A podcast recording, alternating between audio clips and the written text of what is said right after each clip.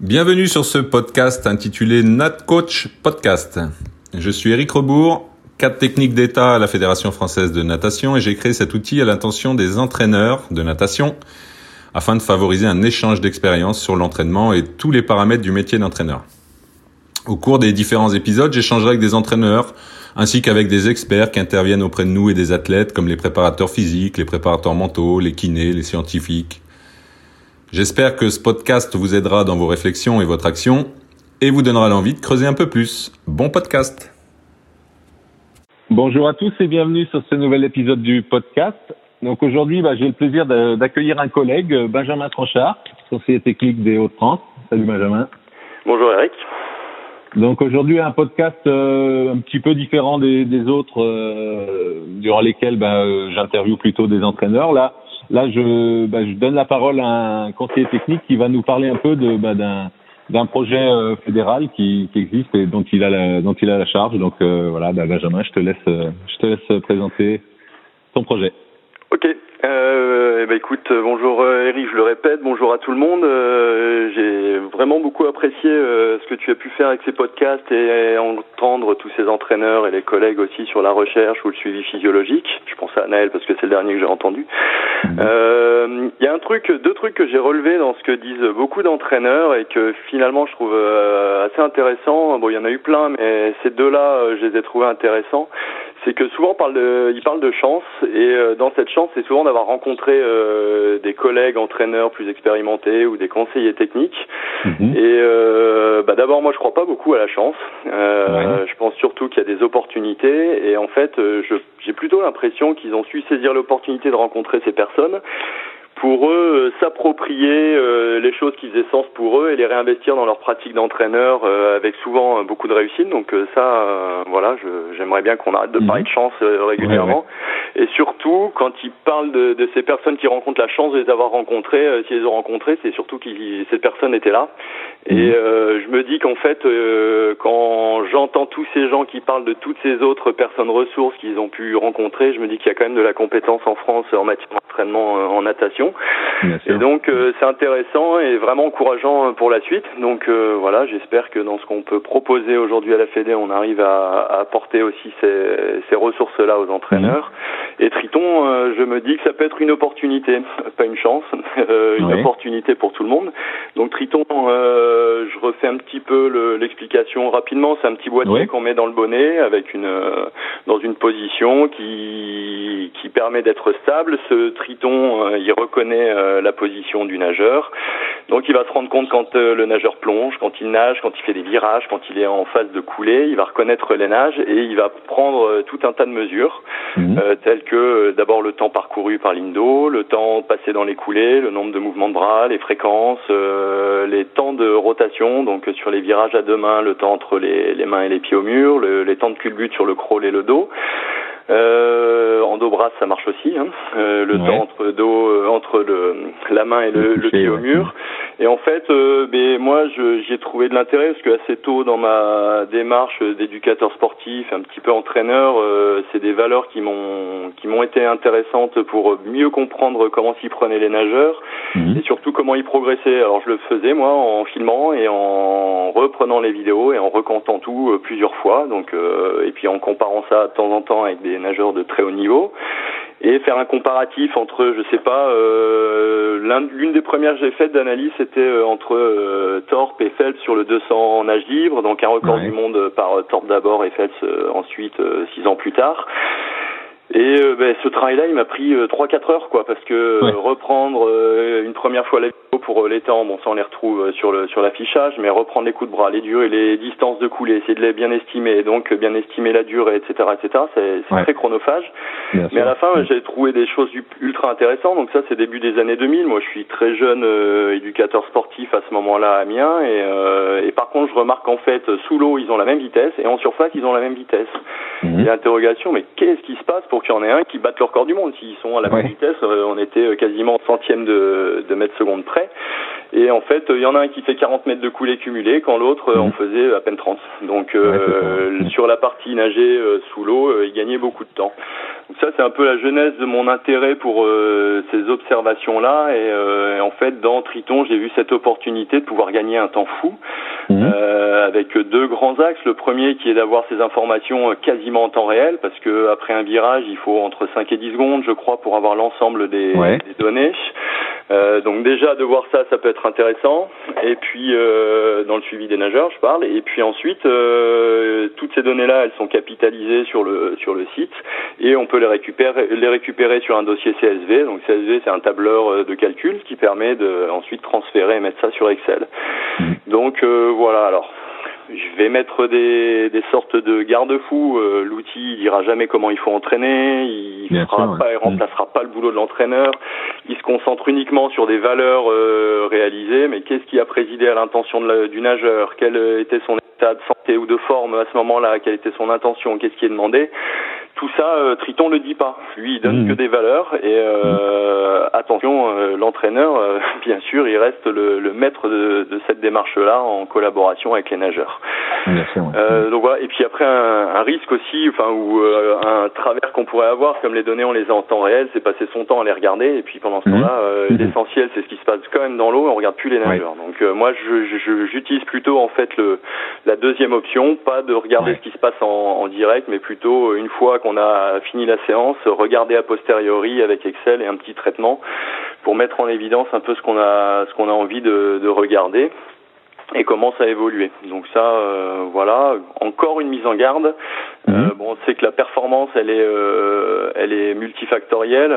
Triton, il s'intéresse juste à des modalités de nage. Il nous dit pas quelle force a été exercée, dans quelle filière ou quel registre énergétique on était.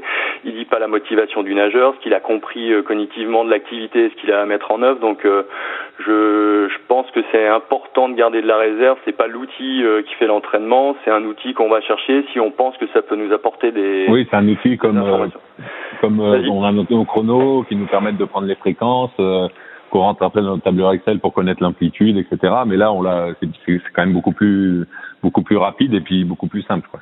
Ouais, rapide, simple et avec une, une grand, un grand nombre de valeurs. Et ça, moi, j'y trouve de l'intérêt. Mmh. Mais ouais, encore une fois, qu'est-ce qui a de l'intérêt pour les nageurs, qu'est-ce qui a de l'intérêt pour les entraîneurs dans ce qu'ils vont aller rechercher comme information? Je pense vraiment qu'il faut mhm. partir de cette démarche-là et pas dire bah tiens il y a un outil, bah du coup tu t'en sers quoi.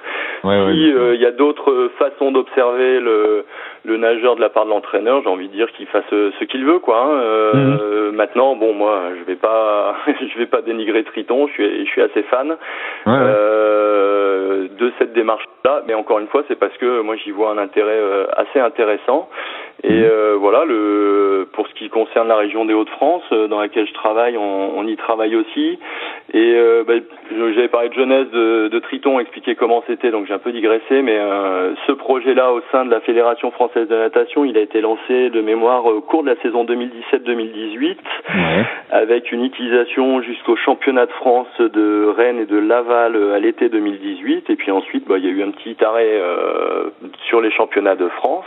Mhm. Euh, et là encore, il y a deux axes. Il y a qu'est-ce qui se passe en compète, mais qu'est-ce qu'on peut en faire à l'entraînement. Donc euh, l'évolution du projet, elle a, elle a, une grande raison, c'est que Denis Vestrich, notre collègue qui coordonnait ça jusqu'à présent, a quitté ses fonctions de conseiller technique. Euh, fallait euh, reprendre le bébé et euh, j'ai trouvé que ça fonctionnait pas forcément super bien au début parce que mhm. On est mal parti, j'ai l'impression. Il y avait plusieurs choses. D'abord, il y avait un projet INSEP qui cadrait pas mal les choses et qui nous empêchait de faire vraiment ce qu'on voulait. Ensuite, on était nombreux autour de la table pour essayer de, de déterminer un protocole de test qui serait uniforme sur l'ensemble du territoire français et pour toutes les catégories. Mhm. Et ça, en fait, je trouve que c'est un petit peu euh, à l'envers de comment les entraîneurs fonctionnent et c'est un peu peut-être retiré euh, de l'intérêt à leur des propres démarches d'entraînement.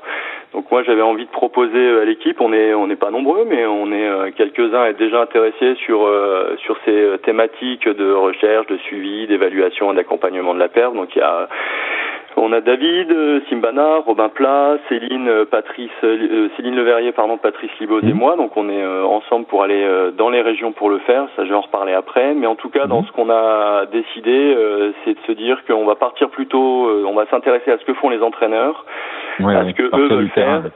Exactement, on parle du terrain et euh, de ce que décident de faire, on va travailler avec eux pour choisir quels tests ils font dans leur propre région.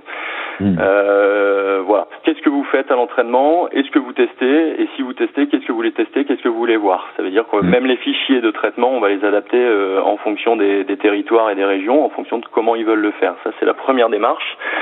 Deuxième démarche, euh, on a voulu lancer ça assez vite à la Fédé et c'était, euh, je pense que ça avait de la valeur, que ça puisse être rapidement appropriable dans les régions.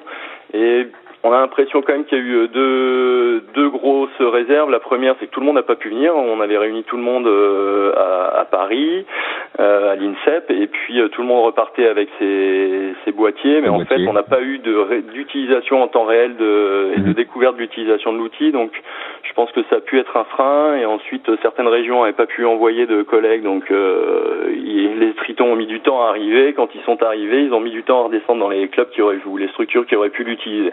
Mmh. Donc euh, voilà, euh, encore un frein qu'on a essayé de, de, comprendre et de se dire bon allez, on lève ça. Donc on dit qu'on part du terrain, donc on va aller sur les terrains pour sur le terrain pour pour accompagner ça. Donc cet été, on a envoyé à tous les présidents DTR ou conseillers techniques régional de, de chaque ligue le, le, courrier pour annoncer qu'on s'apprêtait à venir. Mmh. Euh, donc il y aura euh, l'un d'entre nous, là de l'équipe dont j'ai parlé, qui va aller dans chaque région pour euh, pour travailler là-dessus avec euh, l'équipe technique régionale dans un des CAF de la région. On va pas aller dans tous les CAF, hein, on veut aussi que ça puisse mmh. animer peut-être le territoire. C'est leur de responsabilité, je crois que dans chaque région, ils puissent savoir comment ils vont l'utiliser. Donc la proposition, c'est de venir pour une journée complète. Euh, le, euh, avec trois grandes étapes dans ce dans cette journée. Bon, il y aura un enregistrement à faire des boîtiers, des, des adresses mail à caler pour que Triton soit reconnu et tout ça. Mais ensuite, euh, trois grands actes. Donc, c'est d'abord euh, montrer une utilisation pendant un entraînement de Triton avec tout ce qu'on peut avoir euh, en ligne, comment fonctionne l'application, comment on va aller chercher les données, comment on peut les afficher. Est-ce que je prends qu'un nageur? Est-ce que je mets tous les nageurs? Quelles informations je je fais mhm. apparaître à l'écran? Et puis une réflexion est-ce que je m'en sers pendant l'entraînement en regardant la tablette ou est-ce que je laisse tourner? On verra plus tard. donc ça c'est justement la deuxième étape, le on verra plus tard. Donc comment on va aller chercher les données euh, sur le site euh, de Triton, pouvoir les enregistrer euh, dans un fichier évidemment, et comment on va surtout pouvoir les mettre en forme. Donc là il y a plein de fichiers qui sont déjà prêts, tous les tous les fichiers de traitement des épreuves de compétition du 50 au 1500 et puis 50 au 200 dans toutes les nages, 200 et 404 sont déjà prêts, que ce soit en petit bassin ou grand bassin. C'est-à-dire qu'on soit en petit bain ou en grand bain, on peut utiliser ça. Euh, sur les tests, il y en a déjà pas mal qui sont prêts. Euh, mhm. Du 3 x 400, 10 x 200, 15 x 100, 5 x 300. On va aussi jusqu'aux 5 bornes et aux 10 bornes. Euh, tout ça existe aussi. Et l'idée, en fait, par la suite, c'est de pas restreindre ça, c'est de dire mais dans une région ils veulent faire, euh, je sais pas, euh, je vais dire quelque chose qui a peut-être de sens pour personne, mais ils veulent faire un 6 x 150 plus 50 mètres, mhm. qu'on puisse préparer le fichier, qu'en quelques clics euh, de cette exploitation du site, ils copient, ils collent, ils mettent dans le fichier Excel qu'on a préparé et l'analyse ressort en tableau chiffré, mais aussi en graphique pour voir les tendances. Ah Donc euh, voilà, ça c'est le deuxième grand point à aborder quand on ira régions. Et puis le troisième point, donc euh, c'est un travail en commun dans lequel on peut apporter un accompagnement. Maintenant, je crois que les compétences, elles existent dans les régions, donc c'est savoir quels sont les tests qui vont être proposés dans les ligues et surtout à quelle période. Et mhm. l'idée, c'est de savoir de quoi on part, qu'est-ce que vous voulez observer. Ah Donc euh, voilà, ça, ça va être les, les grands points. Et l'idée, ce serait qu'on puisse réussir à y aller euh, avant les championnats de France de, du mois de décembre. Comme ça, mhm. toutes les régions métropolitaines à ce jour, euh, qu'elles puissent être formées à voir les tritons dans les régions et qu'ils sachent où est-ce qu'ils se trouvent. Et puis euh, pour les, les ligues des Dom-Tom, euh, Tahiti et Nouvelle-Calédonie, alors il y a une présentation qui va leur être proposée pendant les championnats de France. Euh, bon, j'ai déjà eu des réponses de Nouvelle-Calédonie et Tahiti. Malheureusement, ils, ils, ne seront pas au championnat, donc je vais devoir y aller. Euh, voilà. Là-dessus, j'aimerais bien, mais on verra. C'est pas encore fait.